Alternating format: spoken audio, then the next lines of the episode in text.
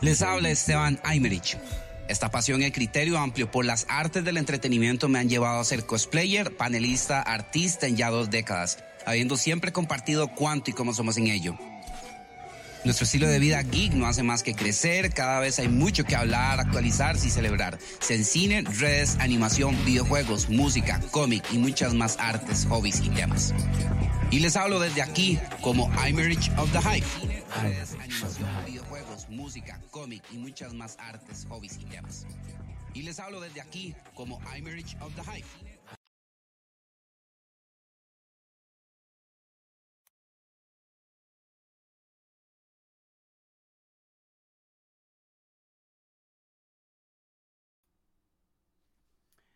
Tuve que irme un poquito a pie.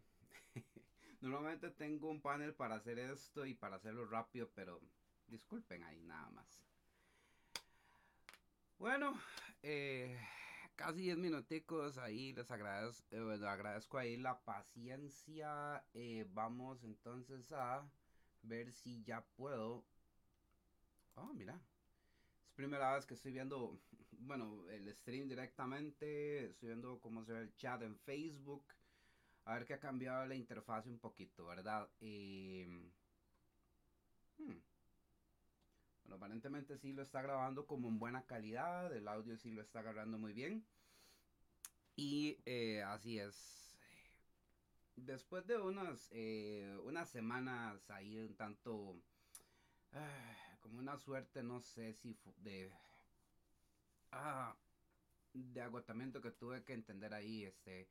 ¿Dónde era, dónde era que, en qué áreas era que tenía esos agotamientos de muchos aspectos? Eh, por dicho ya puedo sortearlos, estamos, este, verdad, recabando más cosillas. Tal es así que esta semana, eh, a pesar de los muchos temas que todavía estoy haciéndoles tarea, ¿verdad? Para poder exponerlos en, en el formatito este del podcast, sentí la imperiosa necesidad de hablar sobre una película que acaba de estrenarse. Eh, para los recién llegados, eh, bueno, Stan Emerich, eh, este podcast de Emerich of the Hype eh, es uno este, donde quiere compartir y fomentar el hecho de que por más hype que haya, por supuesto, se puede profundizar, se puede analizar, se puede comentar, ¿verdad? Se puede... Eh, bueno, me gusta mucho la palabra profundizar, siento que me, que, que me simpatiza más y es mucho de lo que hago en estos podcasts. Tenemos hoy una semana de que se estrenó esta película Guardians of the Galaxy Volumen 3. Estaba anuente de que pues mucha gente ya, bueno, en especial Guardians of the Galaxy, eh, es un fenómeno requete interesante eh, lo que ha originado este nombre, ¿verdad? Desde que Marvel Studios, ¿verdad? Este lo lanzó a las pantallas y en contraste quiero comentar eh, en, qué momento nos encontramos y que, por qué es importante hablar de esta película después de toda esta época, ¿verdad? después de todo este asunto. Quiero, eh, por supuesto, yo he seguido lo, que ha sido Marvel Studios desde que empezó, he ido a ver todas las películas al cine, cuando se estrenan, ojalá. Y eh, es importante para mí eh, analizar muchas cosas del inicio de Marvel Studios en estos aspectos eh, al día de hoy, que no es lo mismo.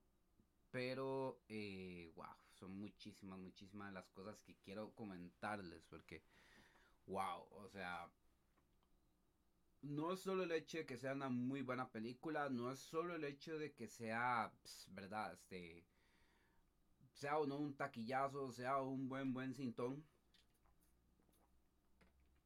es analizar y comparar y poder entender cosas que cuando uno pues sigue el cine, ¿verdad? Este, como este, las épocas por las que está pasando ahora, eh, en contraste a cómo está, cómo hay cosas que permanecen, otras que no.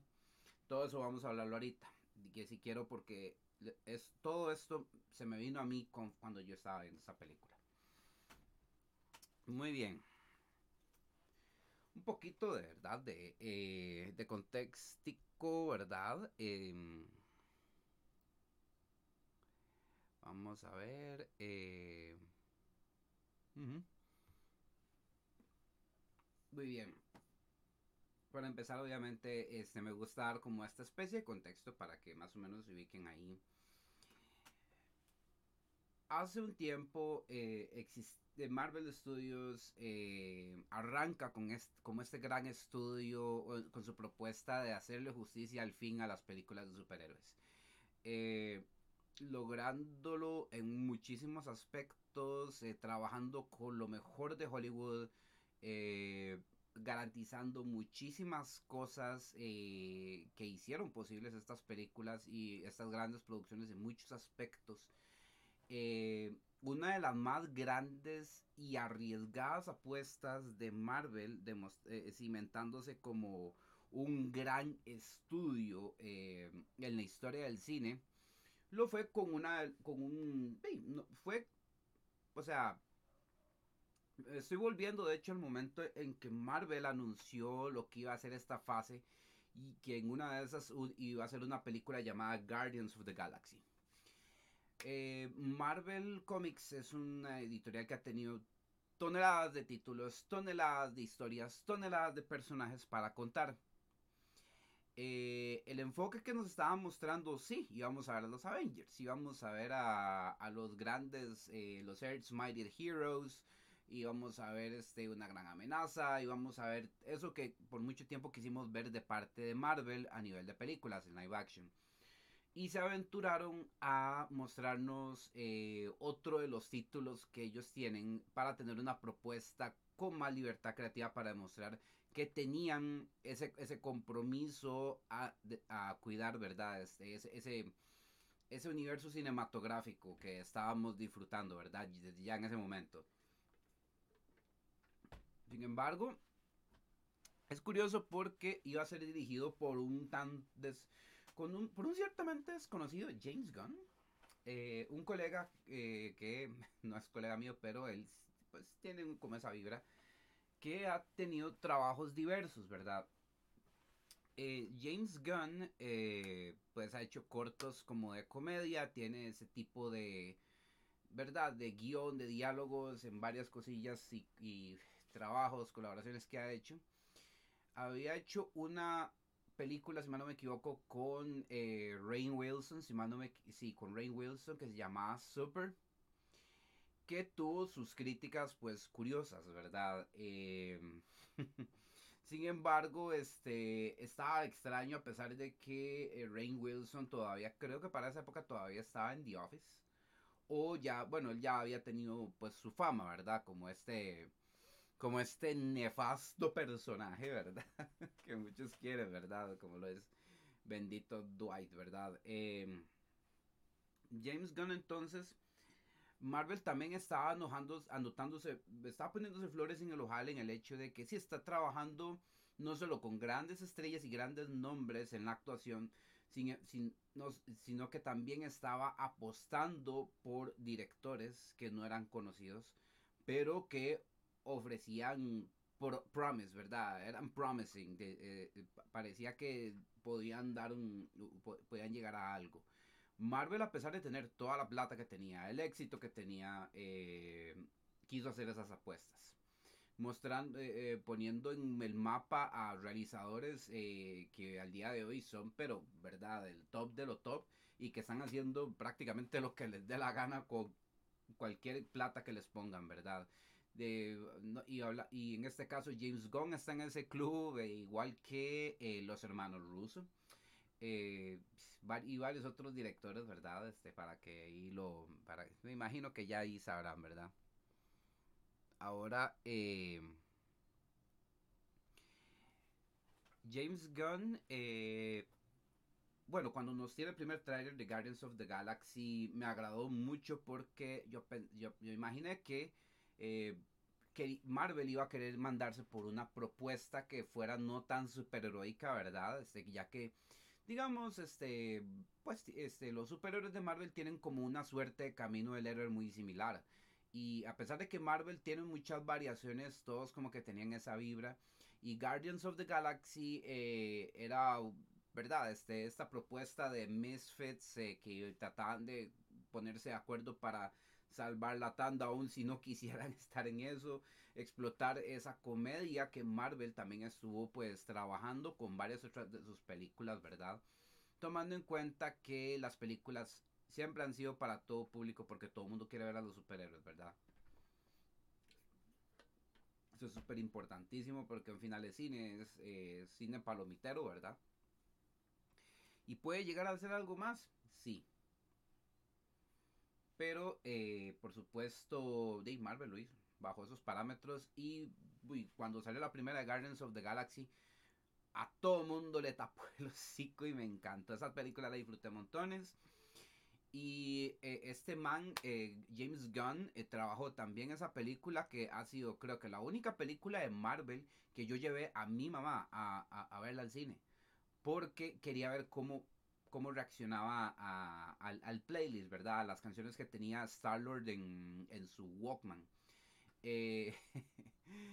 increíble porque la mayoría de las canciones que suenan en, Guardians of the Galaxy en, el primer, bueno, básicamente los tres películas, los tres soundtracks, eh, las conozco por mi mamá de chamaco. Y habían unas que no conocía y mi mamá se las sabía.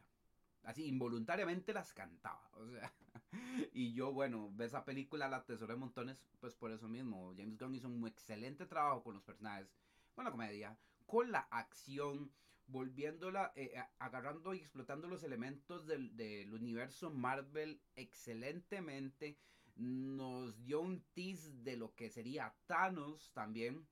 Eh, o sea, James Gunn eh, peleó mucho para que esta película, bueno, en, esos aspectos, ¿verdad? Porque en el resto sí se notaba la carta blanca que tenía para entonces mostrarnos batallas épicas de naves, mostrarnos las versiones de este universo cinematográfico de personajes que hemos visto, pues, ¿verdad? Espaciales en Marvel era como el, primer vistazo que teníamos de esto en, las películas, ya que Marvel, eh, los Marvel Comics, por si ustedes no lo sabían, siempre tienen historias fuera de la Tierra, ¿verdad? Tienen, este, ¿verdad? Que el, eh, Silver Surfer, que Galactus, que...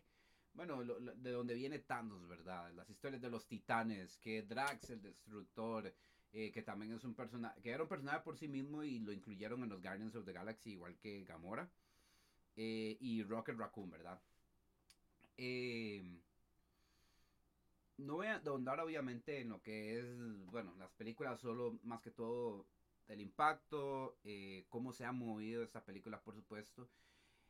Y se esperaba la segunda película que también este, dio una dio una gran receta, momentos emotivos con personajes queridos que se volvieron emotivos. Eh, a pesar de que estábamos en una space opera super loquísima, ¿verdad? Donde teníamos más respuestas con respecto a el papá de Star-Lord, de sus intentos megalómanos, ¿verdad? Y entonces eh, mucha gente la consideró mm, un poquito menos buena que eh, la primera.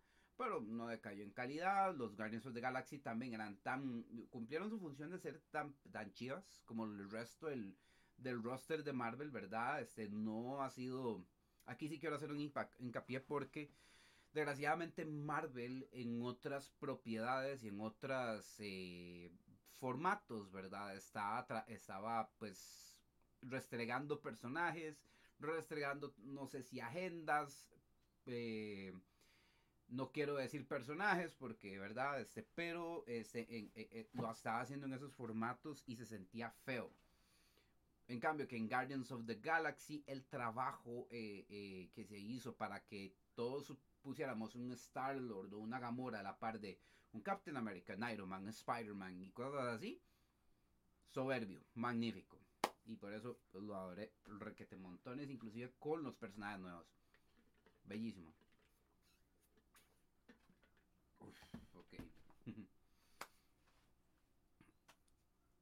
esto de hecho me va a llevar a, una parte que sí quiero este, aclarar de mi atada de cabos de por qué Marvel, eh, por, qué lo estoy señalando prácticamente como la mejor época de, bueno, Marvel Studios. ¿Por qué está eso en el título?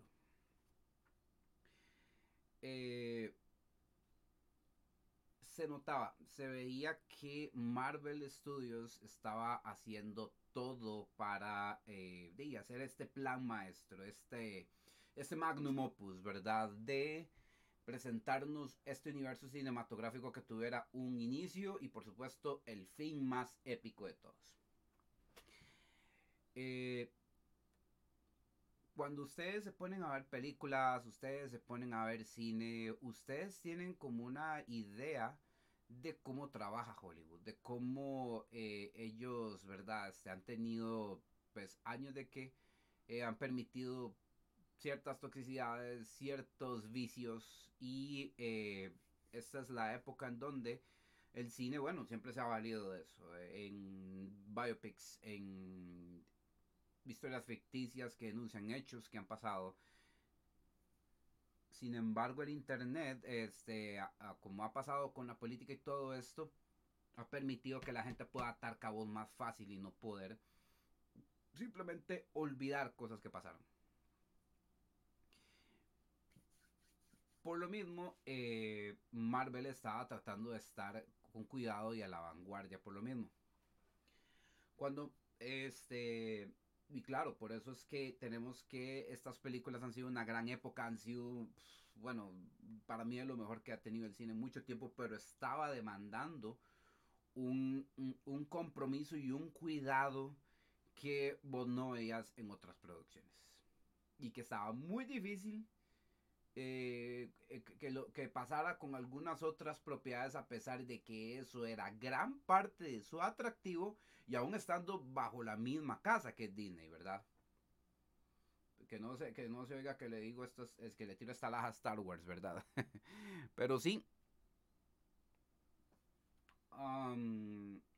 muy bien. Y esto este es el resultado, digamos, bueno, no el resultado, sino, digamos, mi conclusión más acertada de esto. En los cómics, eh, últimamente eh, se ha dado, porque es, digamos, el, paso a la industria, que ahorita la industria está, pero en la calle, tristemente. Eh, hace unas décadas, ya como en el 2000 más o menos, cuando empezaban a piratearse más cómics y todo eso, entonces eh, era más fácil para la gente poder apreciar un, un single issue, eh, una, una, entrega de capítulo y entonces podía comentar si podía entonces llegar a disfrutar mucho más los cómics, que, fue el caso mío, que yo pude leer digital, pude eh, ponerme al tanto en continuidades y empecé por supuesto a coleccionar y eh, tenía, tenía una interés de que podía leer más fácil inclusive los trabajos de las editoras. Por ejemplo, que Marvel estaba en tal macro evento. O que tal vez, este, sí, este, tal vez solo, no sé, Daredevil estaba en un evento en Nueva York, involucrando a los superhéroes de Nueva York. Eh, Captain America estaba en un evento así, más o menos, que involucraba a otro, que se involucraba a todos los superhéroes. DC también tenía sus propias propuestas, tenía sus propias cosas y entonces uno podía en internet y pues estar más al tanto, poder comentarlo. Fue una época muy linda que yo disfruté, permitió un reinicio como lo fue New 52 que yo lo dibujé, disfruté bastante en DC. Y Marvel también este, fue cuando yo empecé a ponerme al día con la continuidad, que fue cuando estaba cerrando con el sitio Asgard, que fue digamos el cierre de el desmadre que empezó con Civil War. Y, eh, wow, es toda una aventura, ¿verdad? Ya para ese entonces yo ya estaba pues al corte, ¿verdad? Este, con lo que eran los cómics y también cómo era que se manejaba este tipo de trabajos e historias. Eh, resulta, pasa y acontece que, que, es más o menos cuando el, el, Marvel Studios alza vuelo. Y vean qué curioso. No, y, de verdad, ustedes hacen la y se van a dar cuenta que cuando Marvel Studios alza vuelo, así como los grandes y todo esto, los cómics de Marvel bajan en calidad. Lo cual me extraña. Para el 2011-2012, eh, si no me equivoco, sí, este, tenemos el boom, el evento, el primer, la primer evento con carácter de convención en el país llamado BoomCon donde eh, tuvimos paneles con artistas de cómic donde claramente nos dejaron decir que las películas no estaban ayudando a la industria. Y yo estaba pues asombrado, estaba un poco indignado, pero eh, tenía razón. Para cuando empiezan estas películas de Marvel, eh, la gente sí le puso atención a las películas y se viró también hacia los cómics, para que la gente comprara los cómics, buscara, eh, digamos, las apariciones. Y eso sí se dio, sí, sí. Creo que al día de hoy todavía está pasando mucho de que, por ejemplo, de que tal vez hay un personaje que se vuelve famoso y gente que va a buscar la primera aparición del personaje para luego venderlo en internet y de hecho sí. El detalle es que esperaban probablemente pues números absurdos, ¿verdad? Este, para poder entonces decir que sí, wow, estamos, ¿verdad? Estamos en una época magnífica. Eh, tristemente pues no, no, lo confirman, ¿verdad? Eh, y volviendo al punto que estaba diciendo, que se sentía de que entonces los cómics de Marvel se fueron para el caño y las películas de Marvel se fueron para arriba, pues yo estaba siguiendo ambos. O sea, yo estaba yendo a las películas a verlas. Y antes de eso yo también estaba ya con la continuidad viendo que estaban sacando de cada año, si había un evento, no sé, de X-Men o de los Avengers o una cosa así. Llegó a un punto donde entonces Marvel no estaba dándome ganas de leerlo en algunos, en algunos títulos que inclusive estaba siguiendo. Y por el contrario, con DC estaba aquí, ¿verdad? Estaba dándole, leyéndole y toda la cosa. Y, eh, wow, eh, eh, eso, eso me consta montones porque era lo que, por ejemplo, yo estaba leyendo en la época, era lo que yo estaba haciendo cada miércoles cuando salían títulos nuevos, ok, estoy leyendo tal saga, ya salió el capítulo nuevo esto, ok, muy bien. Este, ya salió, bueno, la otra semana sale el que sigue el evento principal de esto, ok, por ahí, muy bien. Eh, ¿Por qué señalo esto? Porque aparentemente la fuerza, bueno, les recuerdo, Marvel también es llamado la Casa de las Ideas. La fuerza eh, creativa, las mentes creativas, porque puede ser una suerte Cabal, una suerte Illuminati, no sé qué carajos es, es este bendito grupo, porque dudo que sea una persona, sinceramente. Eh, que estaban en los cómics y que, está, y que fueron responsables de, pues, de decidir que sí, editorialmente vamos a sacar Civil War, después World War Hulk, después em, Secret War, eh, no, Secret Invasion, y bueno, cerrando con el eh, no, Dark, Dark Reign, que era la época de, de Norman Osborn, para cerrar con el sitio Asgard. Ah, bueno, y antes Captain America Reborn, sí cierto. Mm. Muy bien. Después de eso, nos tiraron un evento, un macroevento llamado El Miedo Mismo. Donde de un pronto a otro, yo sé que pasa esto en los cómics, pero tampoco el descaro, ¿verdad? De pronto a otro este, se nos revela que la serpiente Jormungander resultó ser un, hermano perdido de, de, Odín y que por eso se los va a llevar eh, a todos y entonces este me mata, lo matan a Oki otra vez, eh, el Capi vuelve a ser el Capitán América. Bueno, Steve es que Steve no era el Capitán América porque venía de Heroic Age, que es un evento que me, que me trajo mucha felicidad y después otro día les cuento por qué. Pero después de ahí entonces empezaron como a buscar como grandes amenazas para tirarle a los héroes solo porque sí. Después de una después de como les digo, del Civil War hasta este Siege of Asgard es toda una saga de una epopeya, ¿verdad? Y Desgraciadamente ya no, ¿verdad? ahí fue donde yo empecé a sentirlo. Eh, empezó a irse para abajo. Y las películas, por el contrario, sí, yo iba a ver dos, tres veces las películas al cine, ¿verdad? Y así súper feliz y súper así, ¿verdad? Porque, wow, sí. Pero en los cómics, tristemente, había uno que otro título que yo, ah, sí, voy a ver, ¿verdad? Vamos, eh, vamos a ver, ¿verdad? Uf. Y entonces, eh, y es que, ¿por qué razón digo esto? Porque se nota cuando el trabajo de Marvel está mostrando una cohesión magnífica. Vamos con hechos lógicos.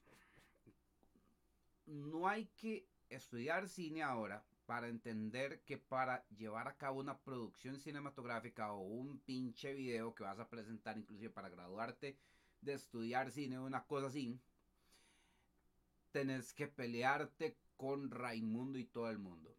Los directores para que salga una película tienen que dar cuentas, pero es el que manda. Pero, una vez más, tiene que dar cuentas. Y por eso los directores, eh, cuando ustedes ven que los entrevistan y dicen que tienen que ir a agarrarse con ejecutivos, tienen que ir a agarrarse con autores, eh, tienen que pelearse literal con medio mundo. Eh, por algo los directores también son pues altamente reconocidos, ¿verdad? Son muy pocos los que, ¿verdad? Este, la tienen tal vez muy fácil, pero aún siendo director, este, no me imagino el nivel de ansiedad por tener que ver que eh, las luces del lugar estén bien, que el otro codirector esté tal vez, este, dice, necesitamos tal escena y necesitamos que salga aquí, aquí, acá y acá. Y saber que vayan a grabarlas bien, para que entonces pueda darse todo el, todo el ensamble, todo el, eh, todo el mixing, todo el, este, toda la edición que ahora están visibilizando mucho, que, es que ha sido pero súper importante la historia del cine, ¿verdad? Eh, ¿Verdad? Y... Wow, entonces Marvel Studios eh, nos ha demostrado, Marvel Studios estaba lográndolo porque nos estaba tirando un universo cinematográfico y, unas películas sumamente cuidadas para que se sintieran parte de todo lo mismo, parte de todo, eh, parte de una sola cosa que se complementaban todos entre sí. Y eso solo se había vivido en los cómics. O sea, en Civil War, por poner un ejemplo, ¿verdad? Sí, pasaban los eventos de Civil War y estaba el cómic principal de Civil War, pero habían hechos y, y, consecuencias también que conformaban parte de ese evento principal en el cómic de Captain America, digamos, en los de Iron Man, de Spider-Man eh, y varios otros. Creo que for Fantastic Four, no me acuerdo. No, no, no. En fin, así trabajan los cómics. pero todo forma parte de todo, ¿verdad? Mm. Marvel nos quería mostrar eso.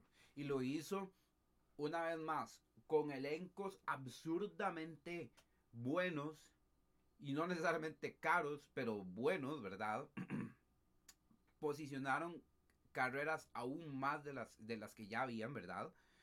Eh, absurdamente, por cierto.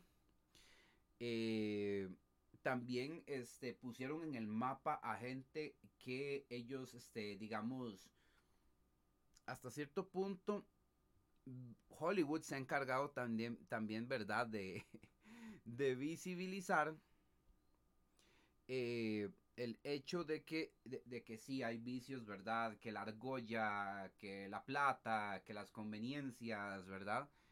Eh, un momentito, es que quiero ver. Ya un toque.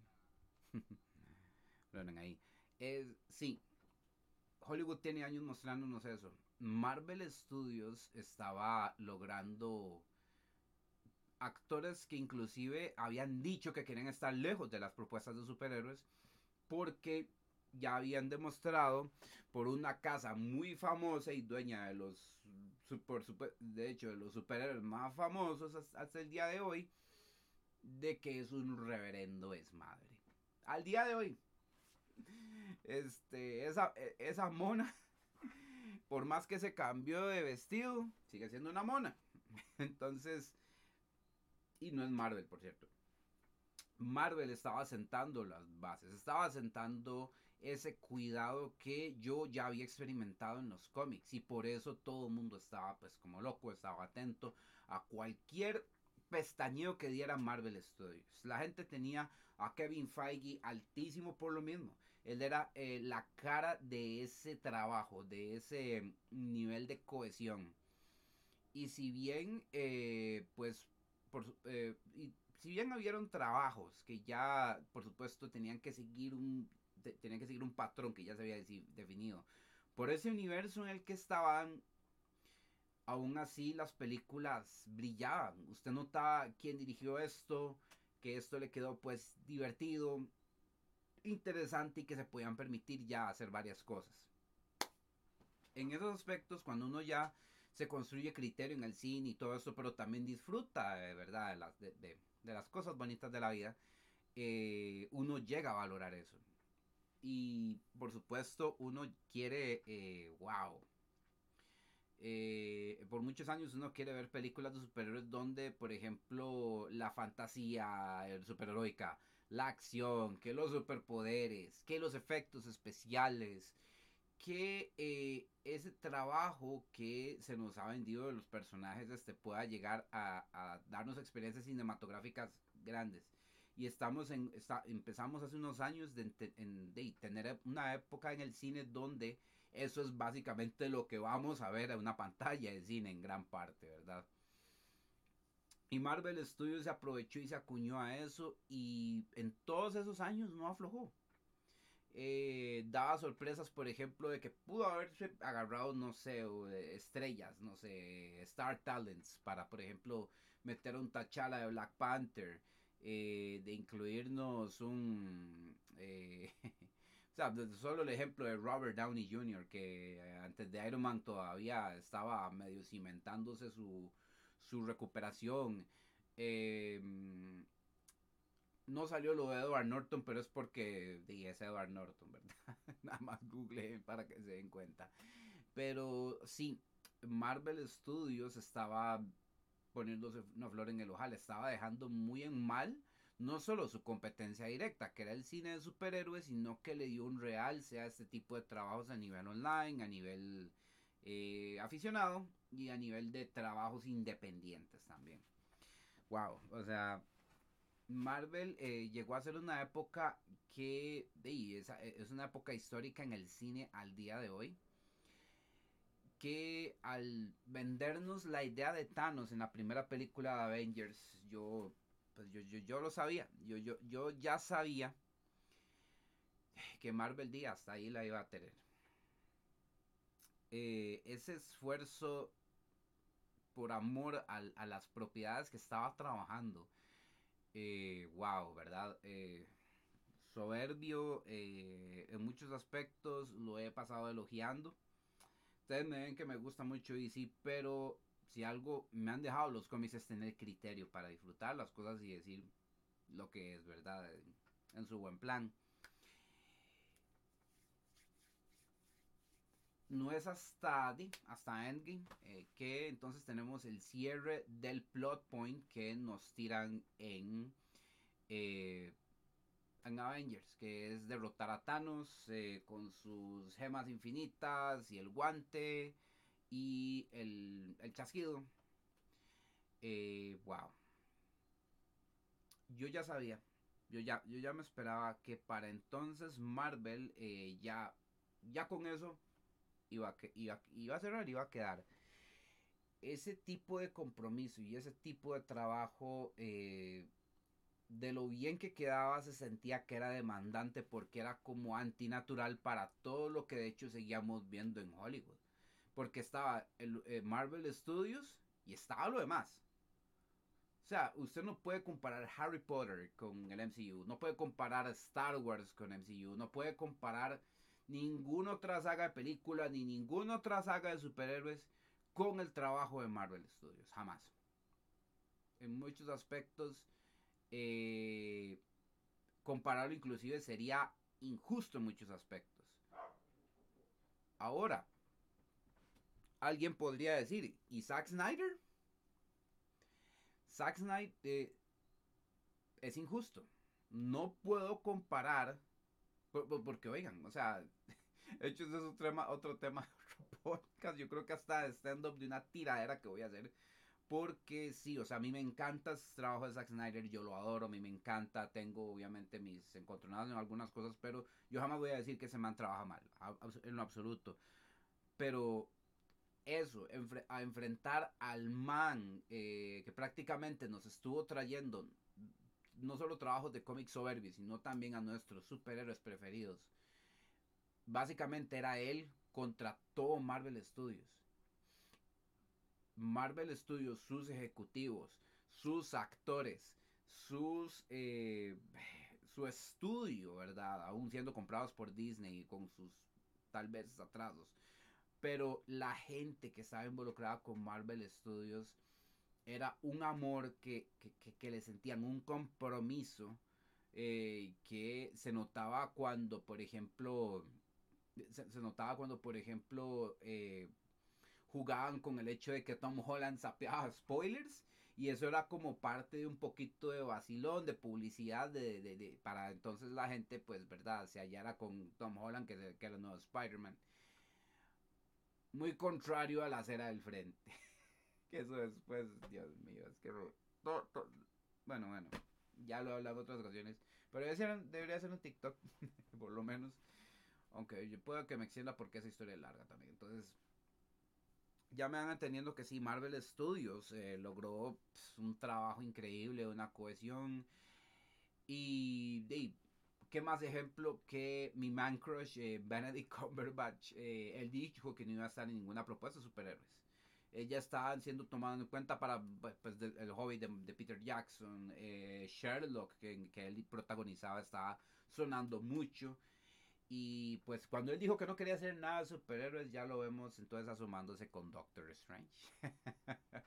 que ha sido una de las mejores películas de ese estudio cuando estaba en su mejor época. Y que por supuesto las películas de este personaje son el fiel reflejo de lo que estoy diciendo, de que ya la mejor época de Marvel ya pasó. Porque después de Endgame, eh, la película más esperada de Marvel era Doctor Strange and the Multiverse of Madness todavía estábamos como alborotados, ¿verdad? Este, con Endgame, Infinity War y todo esto. Y Marvel nos había mostrado diciendo, no esperen que hagamos otra macro madre así como la que hicimos, pero podemos tirar una que otra película que puede, que, les, que les dé un hypecito, ¿verdad? Una de esas era eh, Doctor Strange Multiverse of Madness, que fue lo opuesto a la primera película porque la primera película es una jodida obra de arte y la segunda fue una completa injusticia a esa obra de arte, tristemente. Mm. Ok. Ese es un ejemplo por el cual eh, ya llegamos al punto de que sí, después de Endgame ya pues Marvel Studios, no, no, ya estamos. No es, críate, digamos, este, mm, ¿cómo era que se llama? Este, cría fama y échate a dormir. Yo sinceramente dudo que Marvel tuviera esa intención, pero eh, yo sabía también que, como vuelvo a decirlo, el trabajo que ha hecho Marvel con todas estas películas y llegando a darnos una época magnífica y dándole toneladas de millones de dólares a la industria de Hollywood, esto era antinatural. Y lo sigo sintiendo antinatural a esa industria. Demasiado. Así que eh, no, de estas fases y estas series, eh, por ejemplo, cuando e, vemos cosas como, bueno, la serie de She-Hulk, ¿verdad? Eh, vemos este trabajos de otras series, tal vez como, bueno, no voy a mencionar nombres, debería de hecho mencionar los nombres que van todavía por esa línea. Sí voy a aclarar algo. Sí voy a explicar y sí voy a dejar, de verdad voy a aclarar que mi criterio con respecto a esas películas no significa que sí, tienen que estar, están basadas en un cómic y, eh, y tienen que estarse fuertemente basadas en ellas. Sí, no, se puede, pero se tiene que pensar en una libertad creativa para esa adaptación, para que también se sienta diferente, pero que aporte y se explote bien pues al personaje, al protagonista, o a la historia de la que se trata, ¿verdad? Marvel ha tenido mucho ese cuidado. Pero después de Endgame yo sabía que iban a haber propiedades con las cuales iban a jugar mucho con eso. Que no iban a, que, iban a ser un poco flojonas. Porque de hecho eso pasó con los personajes de Marvel que trabajaron en Netflix. Eh, dígase, por ejemplo, las de Daredevil estuvieron magníficas. Punisher estuvo Mm, bueno, yo disfruto, todas estuvieron muy buenas. Este, Jessica Jones tal vez estuvo muy pesada. Tal vez para mi gusto, en cierto punto yo estaba como, mm, no lo sé, Rick. Y, eh, pucha, me estoy emocionando para dar el punto, ¿verdad? Es que, de verdad, para que, como para que agarren ahí un toque, ¿verdad? Eh, wow, o sea, llegamos a ver, pues, los ejemplos de, ¿verdad? Este, que She-Hulk, que, que, que Kamala como, ¿verdad? Este, Miss Marvel. Eh, y bueno, eh, la serie yo las esperaba también. Este, ya llegamos a un punto donde entonces quieren trabajar, digamos que un poco más tranquilo. Eso creí yo, ¿verdad? Pero las series están trabajándolos a un nivel cinematográfico. Phantom and the Winter, eh, Phantom.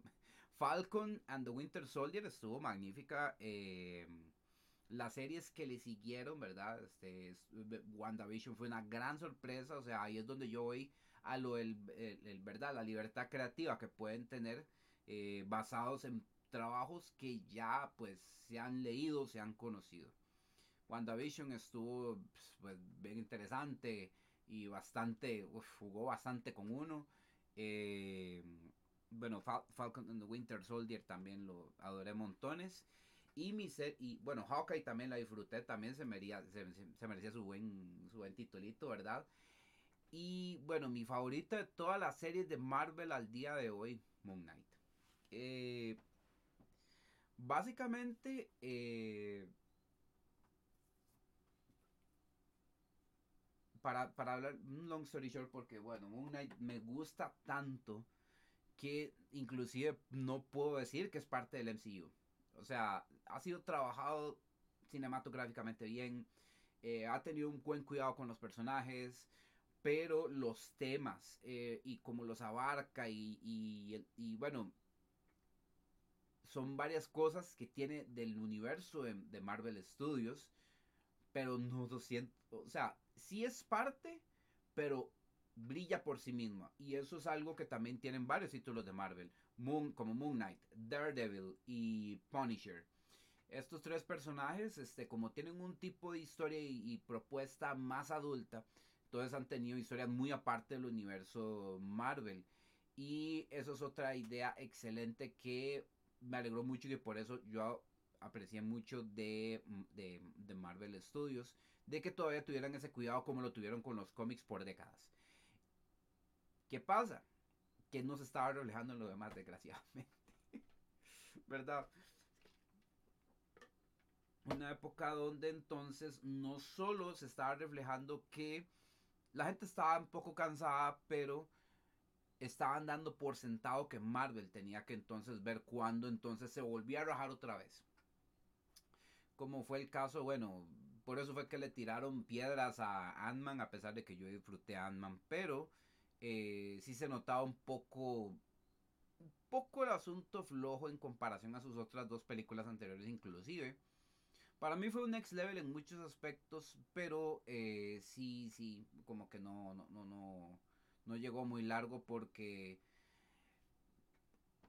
tanto, tanto compruebo yo que ya terminó la época brava de Marvel Studios que la decepción definitiva fue de Doctor Strange y Multiverse of, Madness que se le cagaron a, a Ant-Man solo porque sí. Y lo que quedaba entonces era Guardians of the Galaxy 3. Wow. Esto sí es una tareota. Que bueno, uno, uno que sigue las noticias, uno que sigue las actualizaciones y uno que ¿verdad? Está siguiendo cuánto está pasando, ¿verdad? En tanto las dos escenas como DC o Marvel en cuestión de estas este, películas. Eh, bueno, James Gunn estaba, ya se había acercado a trabajar con DC después de que lo trataron. Eso es otra, eso es otra que había que señalar. James Gunn, ¿verdad? Estoy hablando del mozo cierre Guardianes, así es, Hardy. ¿Estoy bien? Eh, James Gunn, para recapitular un poquito, eh, cuando él estaba en lo más y mejor después de haber hecho Guardians of the Galaxy, él, eh, él entonces fue como, lo trataron de funar, lo trataron de doxear, lo trataron de dar, de dar de baja en Disney Studios por unos posts que había escrito hace años con una connotación, ¿verdad? Este, un poco polémico. Pero vean, James Gunn tiene una forma de trabajar que la gente lo quiere, la, gente lo adora y es de una manera tan auténtica como se ha visto en sus películas que, eh, bueno, medio mundo habló por él, eh, el elenco de Guardians of the Galaxy habló por él, pero el resultado que tuvo por esto fue que Warner Brothers le abrió las puertas. Warner Brothers. Y le dijo, háganos Suicide Squad, la 2. Eh, tomes el tiempo que le dé la gana, eso sí, nada más sáquela. Porque James Gunn, este, bueno, no, no, se había desligado de Marvel, pero regresó también a Marvel después de que DC le dijo que trabajara Suicide Squad 2. Ahí James Gunn se había posicionado altísimo. No solo estaban las dos casas eh, que se estaban dando de golpes todo el tiempo en, estrenos grandes de películas, sino también se había posicionado sobre, eh, ¿verdad? Esta, todo este drama de las cancelaciones que al día de hoy siguen jodiendo y que ha afectado muchas carreras profesionales y que han visibilizado también otros vicios con James Gunn se sentó un precedente de que hay que dejarse de varas porque eh, obviamente se revelan varas que nada que ver, pero también los ridículos que llegan a hacer estas denuncias, estas cancelaciones también, ¿verdad? James Gunn agarró lo mejor de todo eso y se posicionó altísimo. Eh, estaba haciendo producciones como Brightburn, estaba también, eh, bueno, también este, eh, estaba la expectativa de la gente de lo que él iba a trabajar con Marvel como Guardians of the Galaxy 3, que también por años esperó por esa película. Pero sin embargo, di, el mismo James Gunn en el show. Eh, le dijo a DC, quiero hacer una serie con uno de los personajes de Suicide Squad. Y quiero agarrar y aprovechar el boom de lo que fue Batista, porque el MAE es un luchador, pero quiero que el quiero demostrar que el MAE puede sacar, ganarse el sueldo actuando. Y ahora lo voy a hacer con John Cena. Y normalmente James Gunn cuando eh, escoge artistas para ciertas cosas y lo tiene, y, él tiene la costumbre de tenerlos recurrentemente eh, en sus producciones, es un detalle que también es una marca muy personal de él y eh, que es entretenido por sí misma y que de hecho uno y la gente ya, eh, ya, ya, normalmente no decepciona y ya uno está acostumbrado y ya ya uno entonces uno vamos a ver en qué puso a la esposa de, en qué puso a la esposa esta ocasión verdad y James Gunn era imparable. James Gunn eh, de tener fe al mismo James para lo que es Superman ahorita vamos con eso Hardy Uf. James Gunn era, era el show.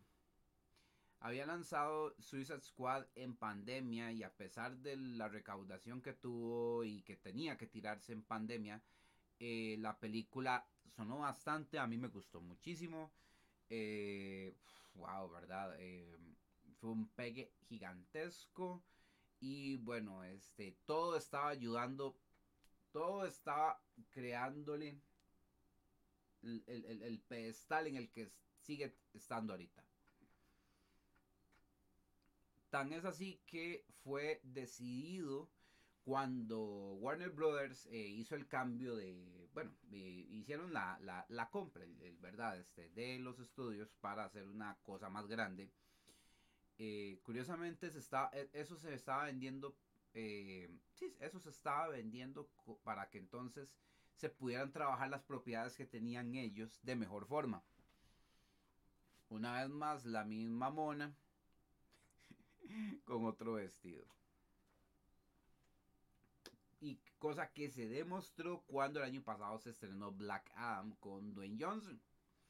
Donde se prometían mejores cosas, nos prometieron un Henry Cavill como Superman de vuelta, eh, eh, y por supuesto, el orden en las cosas de DC va a cambiar, el multiverso y, y todo ese poco de tonteras, ¿verdad? Que entonces terminaron cayéndose cuando confirmaron a, eh, a la mancuerna de James Gunn con Peter Safran. Exactamente. Es increíble cómo, hijo de pucha, la estrella todo esto sigue siendo James Gunn. Este man sabía que fue nombrado como un gran jerarca para lo que es Warner Brothers en sus proyectos más importantes con DC Comics y para colmo, no había estrenado Guardians of the Galaxy. Todavía tenía que ir a las ruedas de prensa, tenía que ir a las premieres a nivel mundial y toda la cosa. Pero él ya era un jefazo en DC Comics para las propuestas.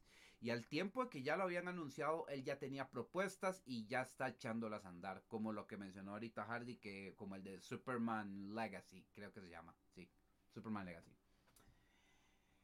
Oh, Jesus. Todo esto llevando a que James Gunn se llevara todo el show en muchos aspectos por Suicide Squad, por eh, Peacemaker, eh, el ser nombrado un gran jerarca en estos proyectos ahora, nos hizo olvidarnos prácticamente de eh, la fase actual de Marvel no es solo tenía brillando pues Moon Knight como último trabajo interesante y diferente por sí mismo. Que, como vuelvo a decirles, Multiverse of Madness se terminó de pasear en la olla de leche, confirmando lo que estoy diciendo. Y aún a pesar de eso, todavía faltaba esta tercera película que yo, como, como, les, como entonces, estaba uno bombardeado por estas noticias, estaba bombardeado por todo este boom y todo este drama. Entonces uno cree que Guardians of the Galaxy 3 iba a ser simplemente como la despedida del man con estas películas, con Marvel Studios, y que entonces iba tal vez a cometer un poco lo que hacen otros directores para zafarse las películas de superhéroes, que es cagarla para que no lo juegan más. No lo digo yo, lo dice Dark Knight Rises. Eh, creo que la tercera Superman, aunque siguieron haciéndolas. Eh, bueno, Batman y Robin, pero debió ser Batman Forever un poquito por salirse un poquito esa línea. Eh, Iron Man 3. Entonces, este, por ahí anda más o menos ese churuco que tienen en Hollywood. Y perfectamente pudieron haber pensado a James Gunn para que hiciera lo mismo. Esta película no la pude ver la semana pasada ya que estaban carreras para la Comic Con y aún con la Comic Con y todo el, hype me hubiera, hecho ver la película tal vez antes de tiempo, pero eh, di no, simplemente todo este boom y toda esta cosa me hicieron pensar, me hicieron... O sea, eso influenció, es increíble, yo tengo que confesar que eso influenció mi expectativa por la película yo no esperaba nada. Yo ya, yo ya digamos, daba por sentado que lo último 20 y bien trabajado y bien escrito de los Guardians of the Galaxy iba a ser en, sí, en, en, en Endgame. Y la, la tercera película iba a ser verdad. Y aquí es donde. ¿Cuánto llevamos? Llevamos para una hora. Dios mío, una hora de contexto. Bueno, está bien. Eh, Y bueno, James Gunn me demostró que estaba requete equivocado. Eh, la semana pasada que veo que se estrena la película, muy poquitas personas, de hecho me imagino que pasaron por las mismas mías y fueron influenciados también, porque perfectamente podríamos haber ido a ver la película el día que se estrena, e ir a la Comic Con el fin de semana aquí en Costa Rica, pero de no, unos fueron a verla y bueno, la posicionaron altísimo, Hubieron calificaciones altísimas también, pero de las que casi nadie habló. Y entonces digo yo, no, pues tengo que ver la película. Entonces se lo debo al buen trabajo, por lo menos, de, de, lo que ha llevado en las dos películas anteriores. Y si hay, pues, e, este tipo de calificaciones, por supuesto, entonces sí hay que darle un chance en el cine, ¿verdad? Y esta película la vi antier, hace dos días.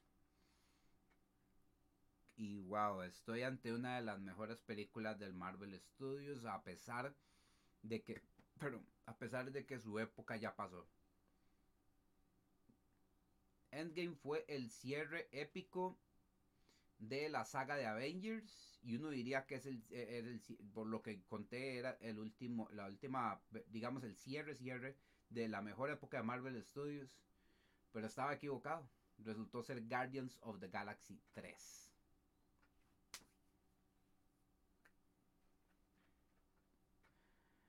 yo había bueno, en las noticias, en reviews y cosas que normalmente se dicen por aquí, por acá, por ejemplo, de cuando estaban realizando esta película y del especial de Navidad, por cierto, que salió el año pasado, eh, fue que em, de que iba a ser la más triste, los actores lloraron cuando hicieron esa película, eh, que iban a meter por supuesto al High Evolutionary, este, que es un villano de Marvel, eh, una suerte de Doctor Doom, pero menos cool. pero aprovecharon para darle su propio giro con un actor con el cual este James ya se había familiarizado, como lo fue Chiguri Iwuji, eh, con quien había trabajado en, en, en Peacemaker. Y, eh, wow, esta película, eh, ya hablando, vamos a hablar con spoilers de la película a mí me asombró cómo al man lo dejaron hacer las cosas que hizo ahí. Por ejemplo, meter animales con partes mecánicas. Animales normales, ¿verdad? Trabajados en CGI, pero con esas partes mecánicas se sintió chocante, se sintió feo. El mensaje no, el mensaje no dejó de darse, pero se seguía viendo feo. Y digamos que se logró un tanto el cometido. Eh, de hecho, James Gunn logró todos los cometidos con esta película, que fue entonces reintroducirnos excelentemente bien a Rocket Raccoon. Le agregó muchísimo al que ya conocíamos, no solo en comedia, sino en la construcción de personaje. Eh, cuando creímos que ya no podíamos ver nada más de, de, Star-Lord, eh, se le ocurre sorprendernos eh, con momentos muy, muy emotivos, muy épicos y un, tanto similares a unos que ha tenido en las películas anteriores, pero que fueron muy épicos eh, y muy, muy chivas también. Eh, por, dónde más me puede? Bueno, lo de Rocket Raccoon, los detalles que hizo, o sea, agarró, se sentó a trabajar a Rocket Raccoon de unas formas tan hermosísimas que yo que yo jamás creí que en el cine a alguien se le ocurriera hacerlos. Eran enfoques donde eh, ponía unas específicas canciones, unos específicos momentos y unos específicos ángulos para el momento que estaba viviendo, que yo estaba, pero ¿qué es esto? O sea, porque esto, esto lo he visto, ¿qué, qué clase de, eh, joder, esto es cine, es esto, ¿verdad? En muchos momentos de Rocket Raccoon. No dejamos de ver la acción épica de las naves espaciales. Vimos un counter air este, bastante loquísimo por el cual aprovecharon para tener un ambiente como terrestre, ¿verdad? trabajo de maquillaje soberbio. Eh, las naves masivas tipo la batalla con, de Sandar estuvieron rajadas, también estuvo muy bien el detalle que yo vi desde el especial de Navidad de que estaban, bueno, habían eh, poblado este Nowhere, la cabeza del celestial muerto, ¿verdad? Eh, también estuvo muy cool también. Eh, los efectos de Marvel, por supuesto, este, bien, bien requete explotados. este giro que le dieron a Gamora estuvo muy, muy bien aprovechado, con una mejor comedia y pues eh, no con el fin no con un final feliz que uno hubiera esperado pero pero bien bien trabajado. El closure también que le dieron a Drax que le dieron a verdad a Mantis también me gustó mucho que eh, con Mantis pasa esto de hecho fue escrita en la segunda película como si fuera un personaje nuevo que tenía tal vez ese comic relief solo, eh, asignado. Y en esta película como que al fin se, y se siente, se siente cuando se logró que digo, no, yo quiero trabajar a todos los personajes de los Guardians of the Galaxy mucho mejor. Quiero darles una evolución que se puede trabajar y se puede explotar. Hollywood le dice a usted que no en muchos aspectos, en muchos bretes, porque usted lo siente en muchas películas. Y James Gunn le dijo, no, Mantis va a ser bravísima, Mantis va a ser chusísima. Y me la pelan todas porque así va a ser. Y así lo hizo con Mantis. Con Nebula hizo algo similar. Eh, wow, o sea, Nebula. Estoy fascinado porque de hecho hasta en los memes lo han hecho. De que a Nebula la odian, la detestan, como es la villana necia que tiene esta relación tóxica con su hermana Gamora, ¿verdad? Y eh, a pesar de, ser el, digamos, el villano indestructible que es, eh, le hicieron una evolución, una forma de pensar, eh, un acople con el resto de los Guardians, a pesar de que ella tiene una forma de ser súper, súper requete diferente. Eh, o sea, ¿en qué momento la volvieron una Guardian of the Galaxy? Porque inclusive en Endgame así no se sentía. Ella se fue con ellos, pero porque no le quedó de otra.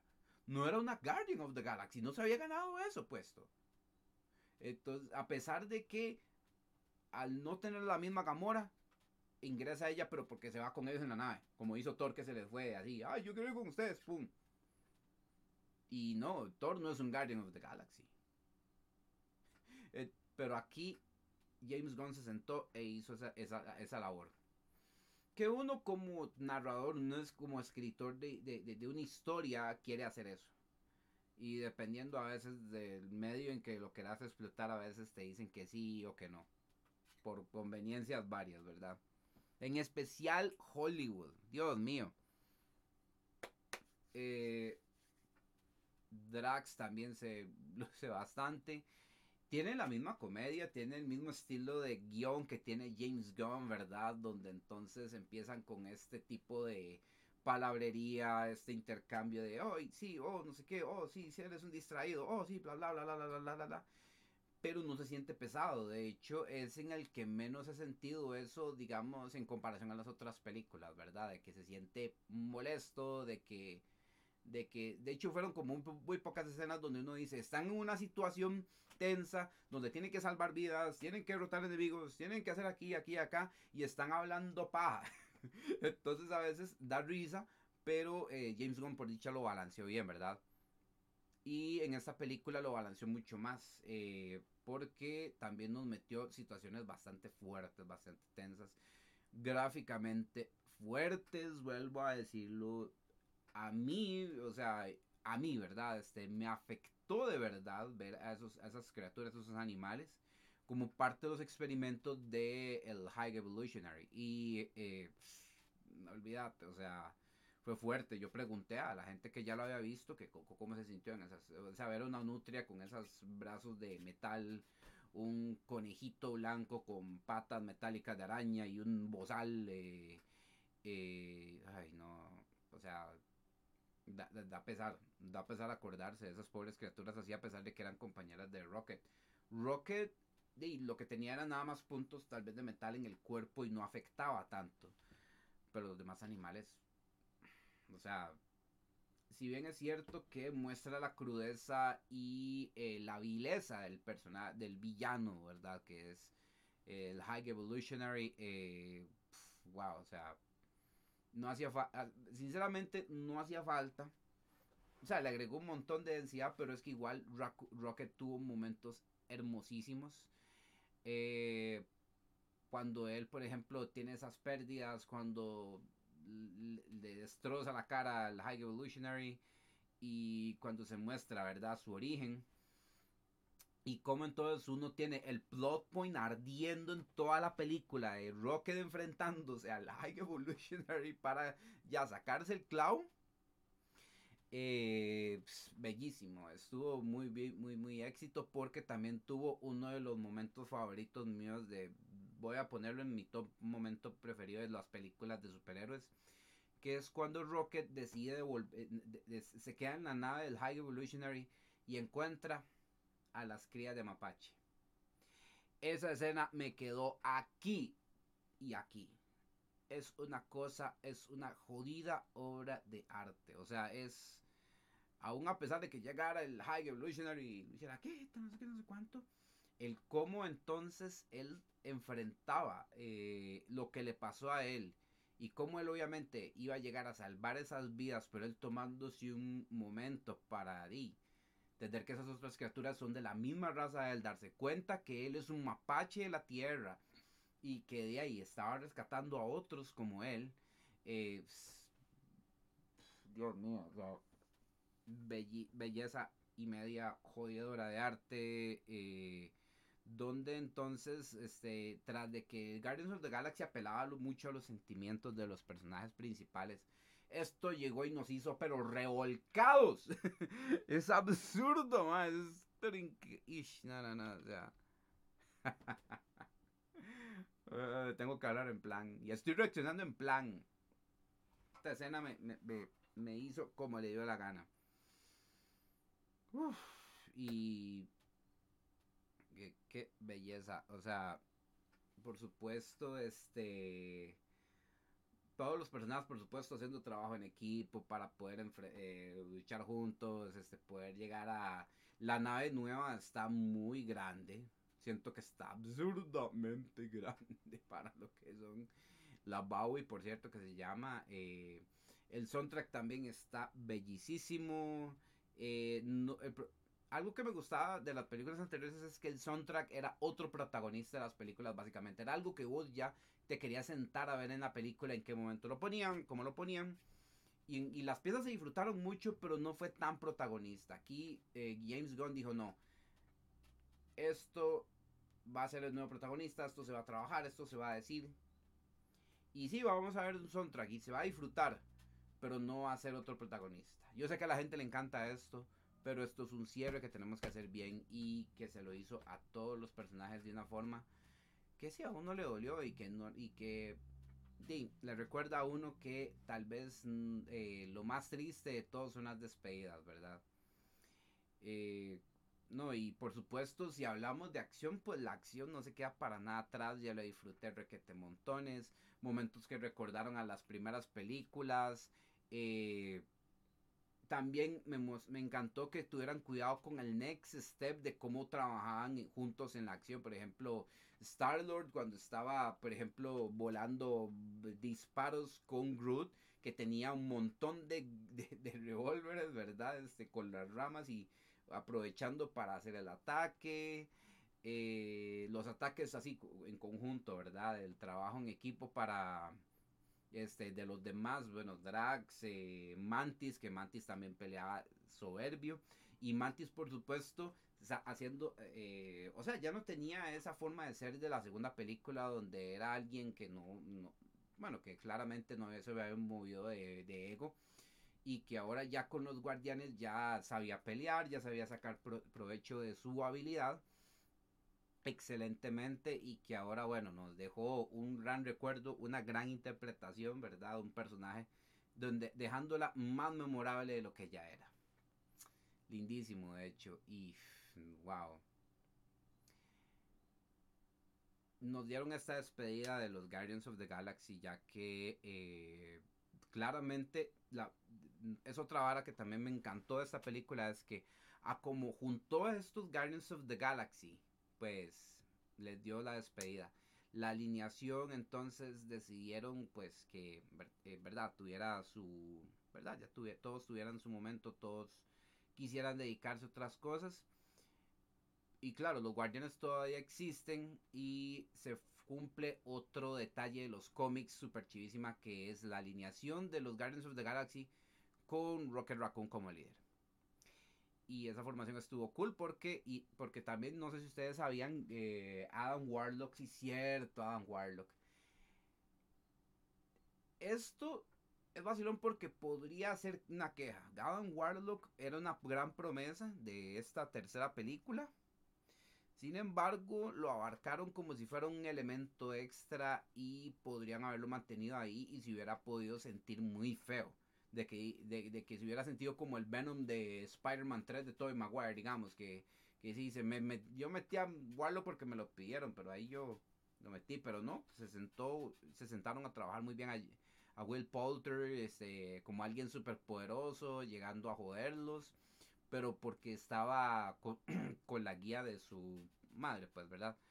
Y eh, terminó siendo uno más de ellos, eh, no se sintió muy forzado, le supieron dar su evolución y es que es cierto, Adam Warlock sí llegó a formar parte de los Guardians of the Galaxy, pero digamos era un miembro más, más digamos, más bravo. Eh, esto, esto es porque, como les recuerdo, este, lo introdujeron tarde. Adam Warlock era un personaje muy poderoso este, que tenía una gran injerencia en la guerra de las gemas. Pero aquí como no pudieron incluirlo, aprovecharon como para trabajar. James Gunn aprovechó para trabajarlo como un elemento meramente Guardians of the Galaxy en el cual el personaje sí tuvo pues su, su buena parte. Entonces, está bien, está bien. Pues sí, las escenas post créditos pues no nos eh, no nos preparan para nada nuevo de Marvel y por dicha porque la verdad uno quería ver más de los personajes que de lo que ofrece algo algo esta fase nueva, ¿verdad? Y increíble, ¿verdad? Eh, así cierra entonces, así James Gunn se despide del Marvel Studios y así James Gunn cierra la puerta de lo que ha sido la mejor época del cine de superhéroes, de las mejores épocas que ha tenido el cine en sí misma. Eh, y sí, eh, la mejor época de hecho de su, de su, del Marvel Studios que como demostramos ya con varios puntos, pues di no, no, no era, di ya, ese tiempo pasó, ese tiempo se terminó. La despedida que dieron los miembros de los Guardians of the Galaxy fue la despedida que nos dio el universo Marvel a nosotros. Eh, y esta película tuvo todo ese sentimiento hasta, hasta el puro final, hasta los postcréditos.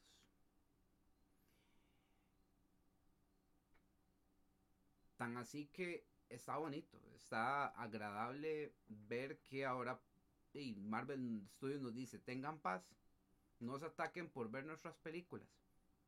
Hasta cierto punto, esto es lo que quería Hollywood, pero les dimos unos 10 años de pura crema, unos 10 años de pura belleza de películas, de cosas que tenían que haberse hecho con películas de superhéroes. Ahora que podíamos, ahí las tienen. Como con Obama, despidieron soltando el soltando el micrófono en el escenario. Y básicamente quería hacer este podcast por lo mismo. Esta película se sintió como esa despedida, se sintió como ese cierre. Es triste, ¿verdad? Como las despedidas es triste, da duro, ¿verdad? Este tener que decir adiós a algo que uno jamás creyó que iba a ver en la historia en el cine en una pantalla grande y que ahí este ya era pedirle mucho que durara más de lo que estaba durando, ¿verdad? Y vamos a ver. Bueno, siempre uno está atento, ¿verdad? ¿Qué, qué es lo que tiran en series o que tiran el cine o, ¿verdad? Ya que no es la misma expectativa, no es la misma gana. Eso está baje y baje y baje y baje y baje y es por esto porque ya verdad este, ya no es lo mismo ya esa época se terminó. Ya no ni siquiera estamos ni siquiera tenemos ese feeling de que o sea ya ya, ya es tan visible todo este desmadre que le ha tocado a Hollywood eh, ser eh, protagonista verdad por el hecho que la gente quiere ver que sus superhéroes estén bien adaptados, que entonces ya uno no da ni un 5, ya uno sabe, como les digo, este, conoce los vicios de esa industria y que, y que cuán antinatural fue Marvel, ¿verdad? Porque aún a pesar de que triste, lo, tristemente lo que hizo eh, Zack Snyder, eh, él, eh, lo que hizo él fue antinatural también, pero el problema es que lo dejaron solo y, no tenía ni siquiera su estudio a su lado. Su estudio estaba haciendo escarnio de lo que él, de lo que él hizo, con todo el amor que pudo. Y por eso es que es injusto compararlo, es injusto ponerlo de tú a tú, porque es un estudio contra un hombre que dirigió un puñado de gente que creyó en él. Entonces es, es, es, es, es diferente, es diferente. Y con esto hacemos el cierre. Eh, vamos a ver si ya también volvemos con temas de cosplay para lo, que son los eh, podcasts.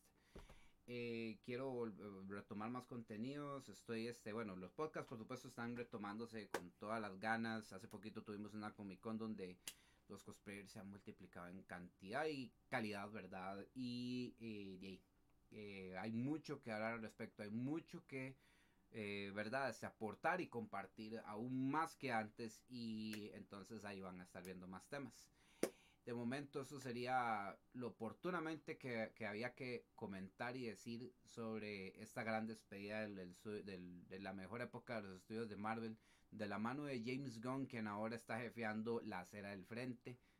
Jefeando, ¿verdad? Porque hay que ser francos. Eh, la película de Flash eh, es así un... Sí, prácticamente está el desmadre y tan evidente todo lo que es la mona con el otro vestido, ¿verdad? que The Flash eh, tiene un gran hecho que muchos, pues, prácticamente van a ver la película que es por el hecho de Michael Keaton como Batman. Eh, yo esa película de Flash no lo hubiera visto, ni siquiera aún con todo el desmadre de Ezra Miller eh, con el que se hizo, yo no sé si publicidad, pero el hecho de ver a Keaton como Batman ya es un hito por sí mismo y eso es algo curioso porque todos vamos a ir a ver la película por Michael Keaton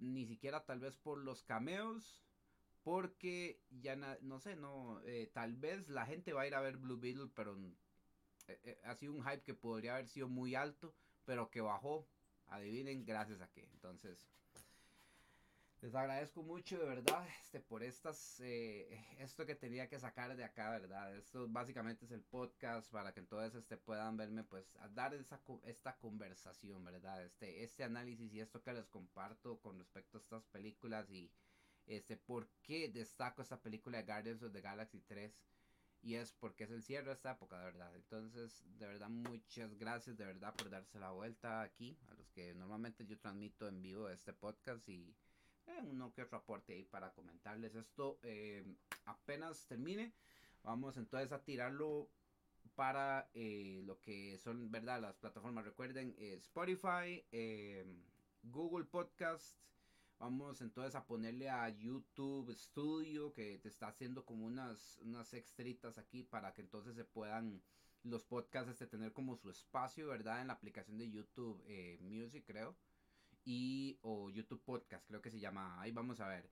Y sí, recuerden, Spotify, eh, YouTube normal, eh, Google Podcast, Apple Podcast, eh, los varios servers con los que trabaja Anchor, ahí va a estar. Así que entonces, este, para que de verdad se chequen, muchísimas gracias y buenas noches, de verdad.